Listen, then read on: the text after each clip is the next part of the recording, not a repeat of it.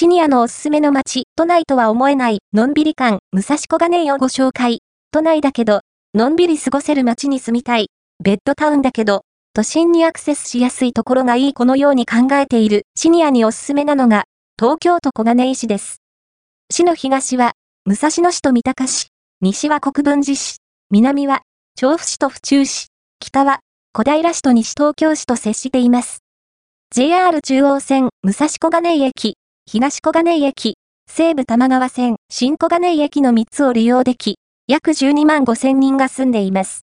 また、平成20年に、アニメーション映画監督の宮崎俊さんが名誉市民となりました。